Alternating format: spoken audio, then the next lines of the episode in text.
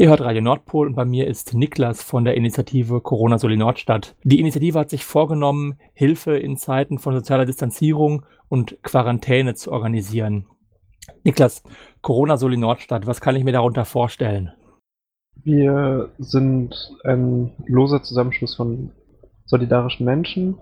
Ganz konkret haben wir eine Telegram-Gruppe, die wir verwalten, wo mittlerweile so 250 Leute drin sind.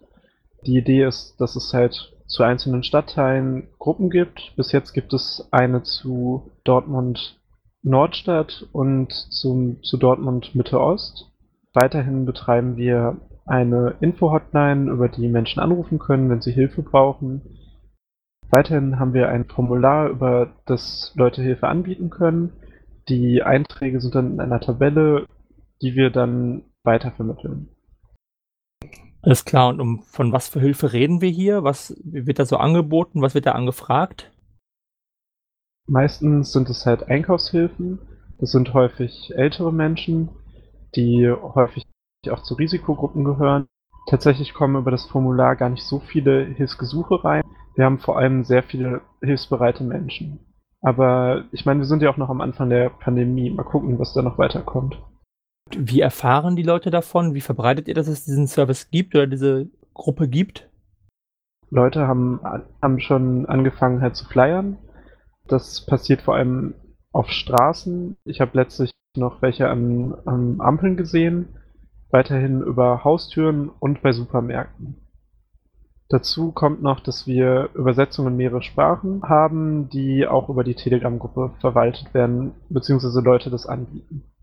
Du hast schon gesagt, es ist nicht nur für die Nordstadt, sondern ihr habt auch ein Netzwerk in Dortmund Mitte Ost aufgebaut. Habt ihr Pläne, das weiter auszubreiten? Ja, klar. Also das hängt damit zusammen, dass Leute selber Initiative reinbringen und das halt für ihren Stadt, Stadtteil halt anbieten wollen. Natürlich sind wir bereit, den Leuten zu helfen, nur wir wohnen halt in der Nordstadt zum Großteil und das lohnt sich ja alleine schon nicht wegen diesen ganzen Fahrtwegen. Deswegen wir sind wirklich darauf angewiesen, dass Leute selber vor Ort agieren. Gesetzt dem Fall, ich möchte Hilfe anbieten. Wie mache ich das am besten? Also am besten ist, wenn du das Formular, was wir in der Gruppe verlinkt haben, ausfüllst, dann können wir dich vermitteln und haben dich auch immer in unserer Tabelle und können dann Leute anrufen, dich direkt halt mit den Leuten verbinden. Das funktioniert auch sehr gut. Alles klar. Und umgekehrt, wenn ich jetzt Hilfe brauche, wie passiert das? Wie mache ich das bei euch bekannt? Das kannst du entweder über die konkrete Hilfegruppe. Wir haben die Gruppen halt in zwei Teile aufgeteilt. Es gibt einen allgemeinen Austausch und eine Gruppe, die sich der konkreten Hilfe halt widmet. Wenn du Hilfe suchst, dann kannst du das über unser Formular machen. Das ist auch in der Telegram-Gruppe in der angehefteten Nachricht. Dort kannst du das Formular ausfüllen und wir sehen das dann halt in, der Nacht in unserer Tabelle und können dich dann halt vermitteln. Ihr habt jetzt ja gesagt, ihr habt einige Hilfsangebote. Müssen die Leute, die konkret Hilfe leisten wollen, irgendwas beachten? Ja, dazu haben wir ein Dokument vorbereitet, wo das nochmal im Detail ausgebreitet wird. Das schicken wir den Leuten, wenn wir sie halt an Hilfsgesuche vermitteln. Dass beispielsweise, wenn besondere Vorsicht äh, zu walten ist, wenn es halt um Kontakt mit Risikogruppen geht.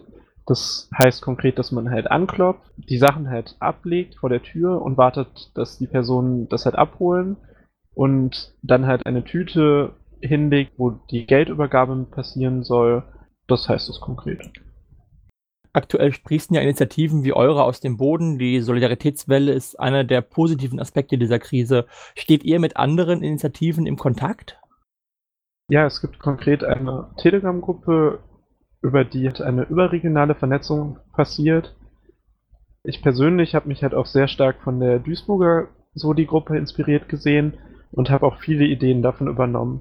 Es ist wirklich sehr produktiv, bei den anderen Leuten mal reinzuschauen und einfach mal zu gucken, was da passiert. Ganz konkret haben wir auch eine Person an eine Gruppe in Konstanz vermittelt. Das hat auch super funktioniert. Nun machen ja manche dieser Soli-Gruppen, mir fällt da zum Beispiel die Corona-Soli in Frankfurt am Main ein, nicht nur eben konkrete Hilfe, sondern verbinden das mit politischen Forderungen. Ist das für euch ein Thema? Habt ihr über sowas schon einmal gesprochen?